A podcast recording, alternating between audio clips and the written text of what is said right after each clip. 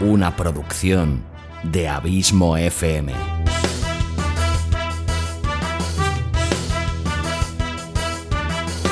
¿Quieres disfrutar de tu tiempo libre escuchando grandes historias, audiolibros y relatos? Un podcast literalmente literario.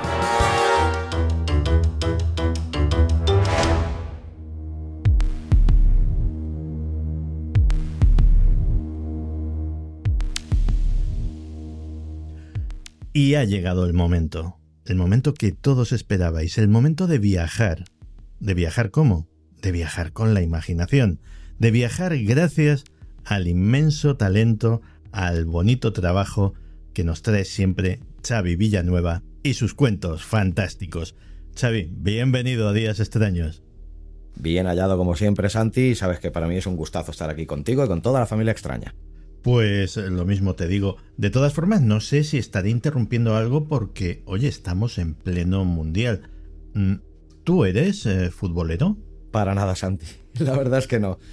Soy de los que me mantengo ajeno y quiero creer o quiero pensar que si no me mantuviera ajeno por la simple ignorancia que me siento por el mundo del fútbol en general habitualmente, creo que con todo lo tanto el lugar la sede donde se está llevando a cabo el mundial como todo lo que ha acaecido hasta llegar a, que la pelota haya llegado a rodar creo que siendo futbolero pero siendo una persona un poco honesta conmigo mismo y con lo que veo en el mundo creo que intentaría hacer en la medida de lo posible un poquito de, de queja interna y no ver nada o no ver casi nada, la verdad, que creo que es lo que debería hacer mucha gente, pero bueno, no soy quien tampoco para sentar cátedra sobre este tema, pero no, no soy futbolero, pero vamos, que si lo fuera creo que está, hoy sería un poquito menos futbolero que antaño.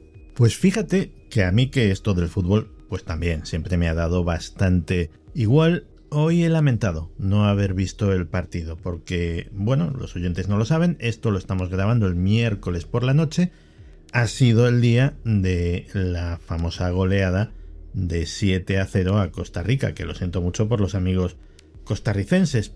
Pero oye, que un partido con 7 goles en un mundial debe haber sido un espectáculo hasta para gente como yo. Es lo que te iba a preguntar al final, cuántos habían caído, porque yo no hacía más que oír y gol y gol y gol por aquí, digo, no sé, o, la gente va muy borracha y ve, doble, o estaba viendo una sarta de goles. Yo me había perdido en el quinto y han sido siete al final. Pues sí, señor, siete goles como siete soles, y luego está el hecho, que uno se tiene que enterar de todo, pues está el hecho de que al parecer Luis Enrique es un entrenador, un seleccionador muy cuestionado por la prensa.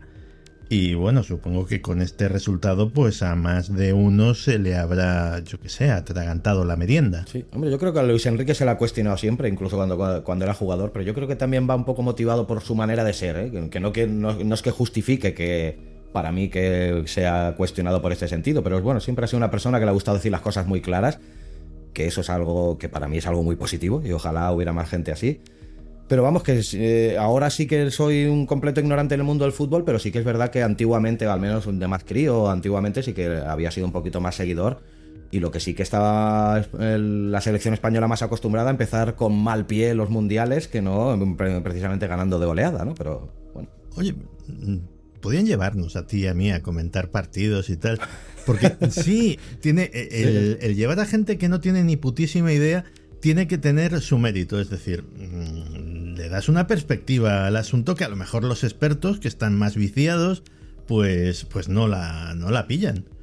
Hombre, quizá eso sí, una visión un poco más virginal. Claro. Eh, probablemente sí. Y mira, si encima además les podemos meter el afán por la literatura y otras cuestiones a los futbolistas, pues no estaría tampoco de más, ¿no? Sí, porque la verdad es que, bueno, supongo que también será un tópico, pero algunos especímenes del gremio tienen lo suyo. Oye, qué bien, hemos gastado un montón de la sección en estas cosas y Bueno, el tiempo que hace que nos conocemos, realmente la verdad que hablamos la primera vez que hablamos de fútbol, tú y yo. O sea, algún día tenía que caer. Bueno, Xavi, vamos a lo nuestro. ¿Qué es lo que tenemos hoy? Pues mira, hoy tenemos a una escritora que se llama Amaya Muñoz, que es nacida en Bilbao, aunque reside desde el que era una tierna infante de cuatro añitos en Burgos. Actualmente trabaja como arquitecta técnica y su gran afición, pues puedes imaginar que es la literatura y la escritura.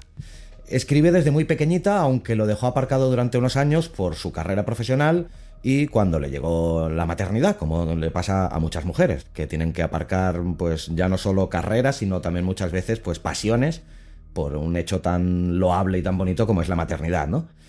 Pero hace unos años volvió a retomar su afán por la literatura y en el 2021 publicó con éxito su primer libro de relatos titulado El mundo a rayas. Y en unos meses, además, me ha anticipado en su último mail que publicará por fin su primera novela, lo cual evidentemente tiene muchísimas ganas, que es una historia de misterio sobrenatural con la amistad y la superación personal como temas de fondo, que me parecen dos temas muy bonitos para empezar una novela, la verdad. Pues sí, y además te voy a decir una cosa, yo me alegro muchísimo de que cada vez haya más gente que pueda acceder pues a través de editoriales grandes, de editoriales pequeñas, de editoriales medianas, sin editoriales, que eso también ya sabes que yo soy muy defensor, eh, que pueda acceder a, publicar sus obras y a darlas a conocer pues a través de internet, a través de, de medios como, como Días Extraños, enviando sus relatos, porque yo creo que, fíjate, antes decía, antes de, conocer todo este mundo, yo era de los que me ponía así muy serio y decía, es que en España se publica demasiado. Y claro, sí. yo lo veía desde el punto de vista de, del escritor que quería ganarse la vida con esto. Claro, en España se publica demasiado y, y, las editoriales, sobre todo las grandes editoriales, pues tienen muy poco tiempo y muy pocos recursos que dedicarle a cada autor. Lo cual para el autor, salvo que seas un bestseller y seas de esos que se vuelcan eh, con ellos, pues eh, para el autor es una faena. Pero que, que, la gente con talento pues tenga oportunidad de compartir su obra, de compartir sus vivencias, de compartir sus pensamientos, de compartir sus fantasías. Oye, que está genial. Así que he cambiado, eh, rectificadas de sabios, y he cambiado completamente de opinión en ese respecto. Sí, además es que no sé, bueno, no sé si es exactamente hacernos autobombo o no, pero ya no solo a base de lo que nos dicen nuestros oyentes y los escritores que nos envían los textos, sino que yo creo muy honestamente que hacemos una labor muy digna aquí, tanto potenciando a escritores totalmente desconocidos como editoriales también totalmente desconocidas y que están haciendo una labor encomiable, que están haciendo mucho por, por precisamente eso, dar a conocer autores muy desconocidos y hacernos llegar otro tipo de literatura que no nos ofrecen precisamente las grandes editoriales y que también es tan digna y tan mm, digna de ser conocida como todos los relatos y autores que traemos aquí semana tras semana.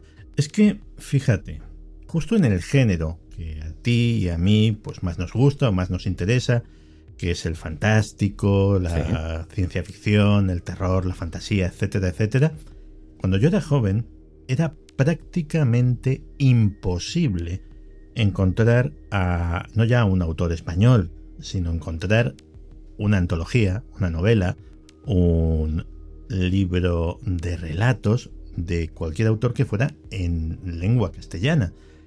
Imposible. Y ahora, sí. ahora te encuentras las estanterías llenas. Y eso a mí personalmente me parece maravilloso. Porque hace 20 o 30 años seguramente también había gente con mucho talento que escribía grandes relatos eh, fantásticos, eh, tremendas novelas de ciencia ficción y estremecedores relatos de terror. Y eso, desgraciadamente, pues se quedó se quedó en un cajón. Y además, bueno, esta gran herramienta que tenemos a día de hoy, que ya no solo editoriales pequeñas que potencian pues este tipo de autores de los que estamos hablando, sino también la gran ventaja que tenemos con Internet y una multitud de blogs dedicados a la literatura que no conozco particularmente, seguramente ni el 10% de ellos, pero que de los poquitos que conozco también hacen una labor muy digna y muy encomiable. Pero bueno, nos hemos vuelto a enrollar con nuestras historias y creo que no hemos terminado de hablar de Amaya, ¿no? Bueno, por decirle también cuatro cositas que, hombre, Amaya ha sido ganadora de varios concursos locales y online, entre ellos Barda Blas, eh, Conservatorio de Música de Burgos, uno llamado titulado Tinta Púrpura y el Script Book. Y me comentó cosas que, bueno, que considero, pues bueno, siempre me gusta también remarcar sobre los autores, pues detallitos de su personalidad o cositas que me envían. Y Amaya me decía que se considera autodidacta y, y, un poquito, un poco bicho raro, porque me ponía el ejemplo que dice que me puede gustar tanto Stephen King como El Principito por poner dos mm, ejemplos, ¿no? Bueno, no es incompatible para nada. En absoluto. De hecho, en mi biblioteca están ahí los dos y relativamente cerca el uno del otro. yo también tengo ambos. Así que. O sea que debemos ser tan raros como Amaya, al parecer. Y bueno, también me comentó es eso, que le gusta sobre todo experimentar con, en la escritura y romper estereotipos ya forjados. y que se define o se autodefine como una persona con un espíritu inquieto y un poco gamberro, y sus ganas de aprender y rebuscar en el fondo de las cosas son grandiosas, lo cual eso considero que es una gran virtud. Y además, para, por acabar, que dice que concibe la literatura como entretenimiento, denuncia y reflexión a partes iguales. Pues me parece una maravillosa forma de entenderlo, sí señor. ¿Y el relato cómo se titula? Pues el relato tiene un título tan descriptivo y tan inquietante, creo yo, como Cosas que una madre tiene que hacer por su hijo. Ajá. Pues dependiendo de las circunstancias, a veces pueden ser cosas terribles. Exacto, y sabiendo el tipo de relatos que tratamos aquí, que normalmente suelen ir ligados a la fantasía, al terror, al misterio, pues sí, eh, has acertado, es un relato de suspense y que trata de fondo la violencia y el maltrato mm, de algunos jóvenes, lo cual es un tema que no es baladí, ni muchísimo menos, por desgracia, y menos a día de hoy. Eh, y bueno, la protagonista del cuento, que se llama Bego, se encuentra al llegar a su casa con una sorpresa tan ingrata como indeseada. Y hasta ahí podemos leer. Que luego Xavi nos dicen que hacemos muchos spoilers y parte de razón tienen las cosas como son. Así que vamos a disfrutar, bueno, vamos a disfrutar o no de estas cosas que tiene que hacer una madre por su hijo y de lo que sí que vamos a disfrutar es de tu talento y de tu maravilloso trabajo, Xavi. Un abrazo muy, pero que muy grande. Un abrazo muy grande también para ti y como siempre mi agradecimiento eterno por darme la oportunidad de traeros estas historias, estos autores y bueno, mostraros mi trabajo con la literatura que para mí es un, gustazo. Espero que lo disfrutéis tanto como lo he disfrutado yo haciendo este relato para vosotros.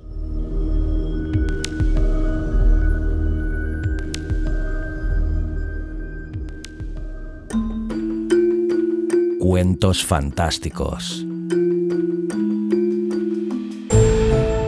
Una producción de Abismo FM.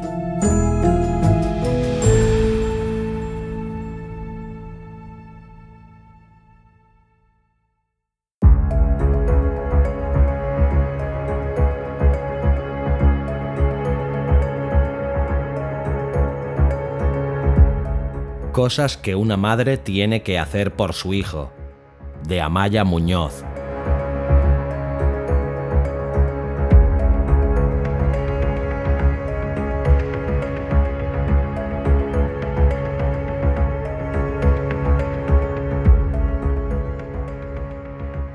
No era día 13, ni martes, ni viernes, ni esas tonterías que argumenta mucha gente para justificar un mal día.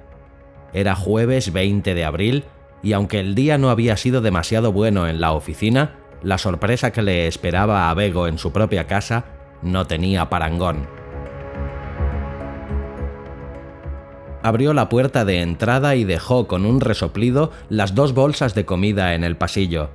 Tenía la manía de ir a por dos cositas de nada al súper y luego venir cargada hasta los topes. En fin,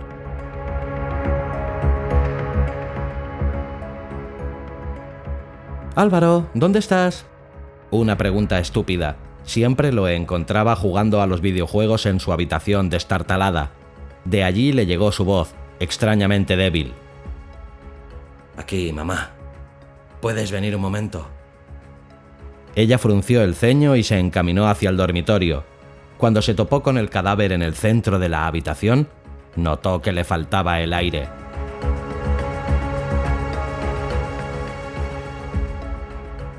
Se llevó la mano a la boca ahogando un gemido y tuvo que apoyarse en la pared para no desplomarse. Dios mío, Dios mío, Dios mío, ¿qué, qué, qué ha pasado, Álvaro? ¿Qué es esto? Él clavó sus ojos en ella y tragó saliva. A ver, mamá, ha sido un accidente. ¿Accidente? Su voz histérica subió una octava. Es que, de verdad, mamá. Álvaro pareció recuperar parte de la solidez perdida y se revolvió retador. No es normal que a las 12 de la mañana el vecino espere silencio absoluto. ¿Qué vecino? ¿Silencio absoluto? repitió Bego desconcertada. Explícate porque no entiendo nada. El chico bajó los ojos al cadáver un momento, dudando de por dónde empezar. Asintió para sus adentros y tomó fuerzas de flaqueza.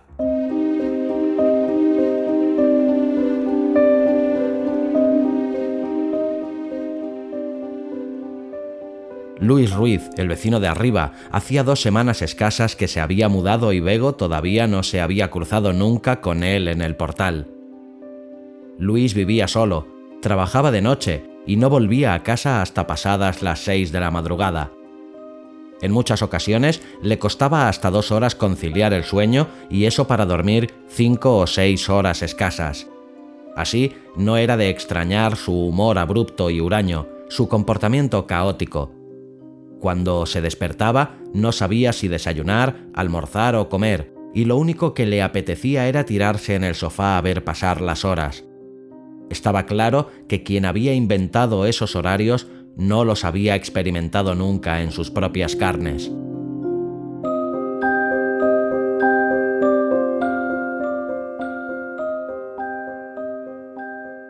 En el otro lado del piso, debajo, se encontraba Álvaro, un chaval de la generación Nini, aburrido de intentar sacar provecho a los estudios, aburrido de la vida, aburrido de sí mismo, exigente y tirano, adicto a los videojuegos y a quien le gustaba poner los altavoces a tope o casi.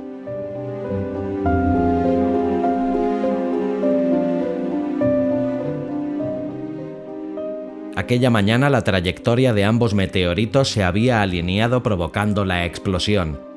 Luis Ruiz había aporreado la puerta de Álvaro exigiendo que bajara ese maldito altavoz que le estaba volviendo loco. Y el chico nada acostumbrado a los imperativos, le había ignorado, dejándole en la puerta y se había dado media vuelta para volver a la partida interrumpida por ese imbécil. Los dos tenían los nervios a flor de piel y todo había ocurrido muy rápido, en un instante,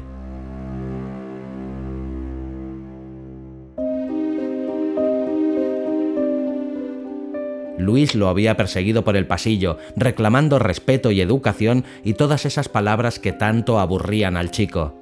Así que Álvaro se dio la vuelta de repente, le propinó un fuerte empujón que lo tiró al suelo y la cabeza de Luis fue a dar contra la enorme figura de mármol de un sacerdote hindú. Y ahí se acababa la historia. Luis desangrado en cuestión de escasos minutos y Álvaro que esperó a su madre para ver cómo lo resolvían. ¿Qué hacemos? ¿Cómo que qué hacemos? Pues llamar a la policía de inmediato. Ni de broma, mamá. Apretó la boca en un gesto tajante. No quiero ir a la cárcel. Ha sido un accidente, Álvaro. No vas a ir a la cárcel. ¿Y quién va a probar que fue un accidente, eh? La mirada era desafiante. La vecina de enfrente me tiene una manía tremenda porque dice que soy un vago redomado y esto sería perfecto para ella. Bego parpadeó mientras reflexionaba. Debía admitir que era un vago redomado, un poco bala perdida si quieres, pero era su hijo, con todo un futuro por delante, y al fin y al cabo no se merecía pasar aquel mal trago. En la cárcel.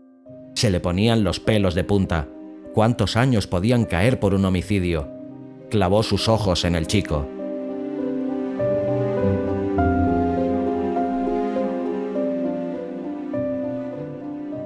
¿Y qué hacemos entonces? Esperaba que me lo dijeras tú. A ver, vamos a pensar. Se frotaba la frente buscando la solución perfecta, si es que podía haber algo perfecto en ese embrollo. Lo primero sería deshacernos del cuerpo. A Bego le sorprendió la frialdad con la que se refería al cuerpo. Le recorrió un escalofrío de arriba abajo y se abrazó para buscar un poco de calor. Dios mío, Dios mío, Dios mío. ¿Y cómo? Podemos hacerlo trocitos y vamos tirando un poco a la basura cada día.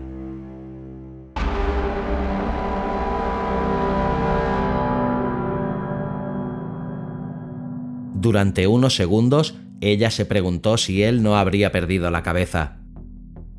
No reconocía a su hijo por más que lo tuviera delante. Tuvo una sensación de vértigo, la impresión de que las cosas se estaban precipitando sin freno hacia el abismo. Yo, desde luego, no voy a hacer eso. ¿Estás loco? Dios mío, ¿en qué lío nos hemos metido? No me lo puedo creer. Bego se paseaba de un lado a otro nerviosa, las manos que recorrían el rostro para despertar de aquella pesadilla. Y cada vez que se paraba, el cadáver seguía allí. No desaparecía como en un sueño. Era real, muy real. Pues si no le descuartizamos, Bego se volvió a estremecer ante las palabras de Álvaro. ¿Qué hacemos? Hay que pensar algo antes de que venga papá mañana. La cuestión práctica del tema la sacudió como una bofetada y despertó de repente. Esa era otra, su marido. Había que mantenerle al margen de todo, bastante se habían pringado ya los dos. Sacudió la cabeza con los pensamientos a mil por hora, buscando una luz en medio de la oscuridad asfixiante. Por fin, levantó la cabeza, se volvió a su hijo y concluyó. Ya sé, lo tiraremos al río, esta madrugada, cuando no haya nadie.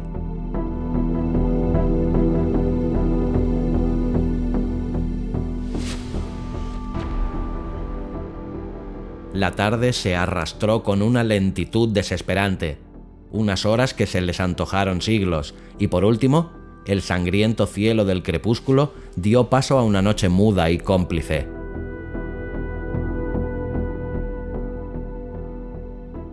Madre e hijo esperaron a las 3 de la madrugada para coger el coche y cargar el cuerpo con sigilo.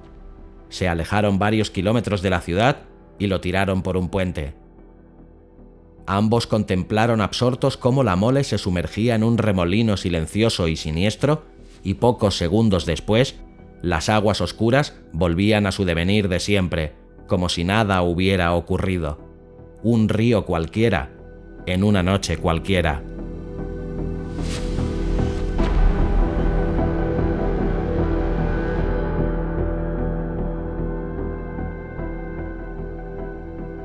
Se quedaron un largo momento apoyados contra el puente, de espaldas al río, sin decir nada y agradeciendo en sus adentros que por fin aquella aventura atroz hubiese llegado a su fin. Álvaro apoyó una mano en el hombro de su madre y soltó una risita nerviosa. Pues ya está, mamá. Ella asintió con los labios apretados y volvieron en el coche en completo mutismo. Sobraban las palabras.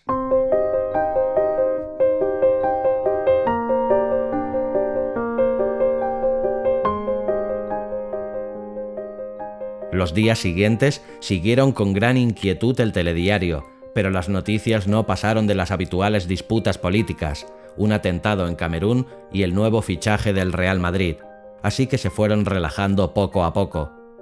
Parecía que todo había quedado atrás sin más. El río se había tragado el cuerpo y nunca más se sabría de él.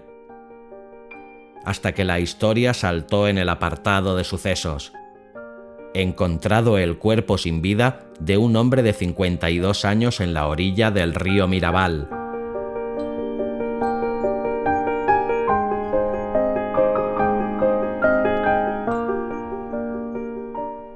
Bego recuerda aquellos días como una niebla espesa, una pesadilla caótica y enloquecedora. Intentaba aparentar normalidad, pero daba un respingo cada vez que sonaba un timbre. En la otra cara de la moneda estaba su hijo, cada vez más violento y autoritario, como si todo fuera culpa de ella. Estaban muy pendientes de la radio, escuchaban a todas horas cómo avanzaban las pesquisas de la policía, pero los días transcurrieron y la investigación no prosperó. Parecía increíble, pero no había ninguna pista que pudiera incriminarles de un modo u otro. El río benefactor las había lavado todas.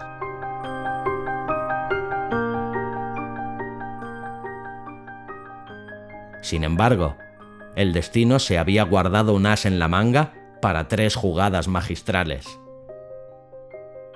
La primera jugada tuvo lugar un mes después del suceso, cuando Bego estaba haciendo la limpieza de la casa y desconectó por error la consola de Álvaro para enchufar el aspirador.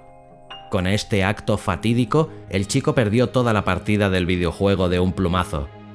Preso de ira, se dirigió hacia su madre y le pegó tal empellón en el pecho que la lanzó al suelo. Bego se quedó allí, incapaz de reaccionar, incrédula y aterrada ante la agresividad gratuita de su hijo. Había cometido un error grave, muy grave, en su educación y lo descubría ahora. Se levantó despacio y no dijo nada, pero mantuvo la mirada fija en él.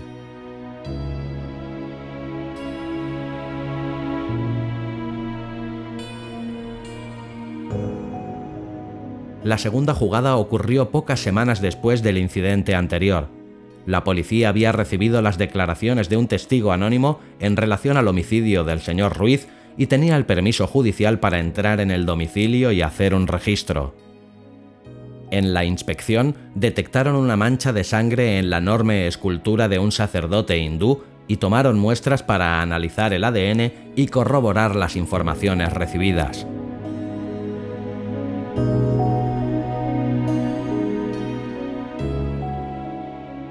La tercera y última jugada del destino sucede todos los miércoles, cuando Bego visita a Álvaro en la cárcel. Hablan a través de un teléfono con un cristal por medio y dos minutos de la conversación quedan monopolizados por el chico despotricando contra la vecina de enfrente.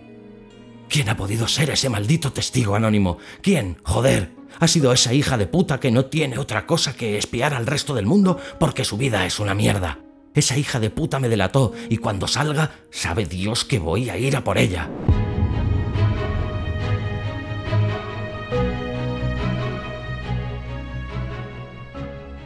Bego intenta calmarle, quitarle hierro al asunto y hacer su vida un poco más agradable al llevarle una tarta de tres chocolates, que sabe que le encanta. Cuando sale de la visita, se monta en el coche y siempre se queda unos segundos con la mirada en el infinito antes de arrancar el motor con un suspiro. Es duro, muy duro, verle en la cárcel, pero fue necesario hacerlo, y no se arrepiente. Si ella ha sido incapaz de educar a su hijo, también debe ser ella quien asuma las consecuencias de su ineptitud. Hay cosas que una madre tiene que hacer por su hijo.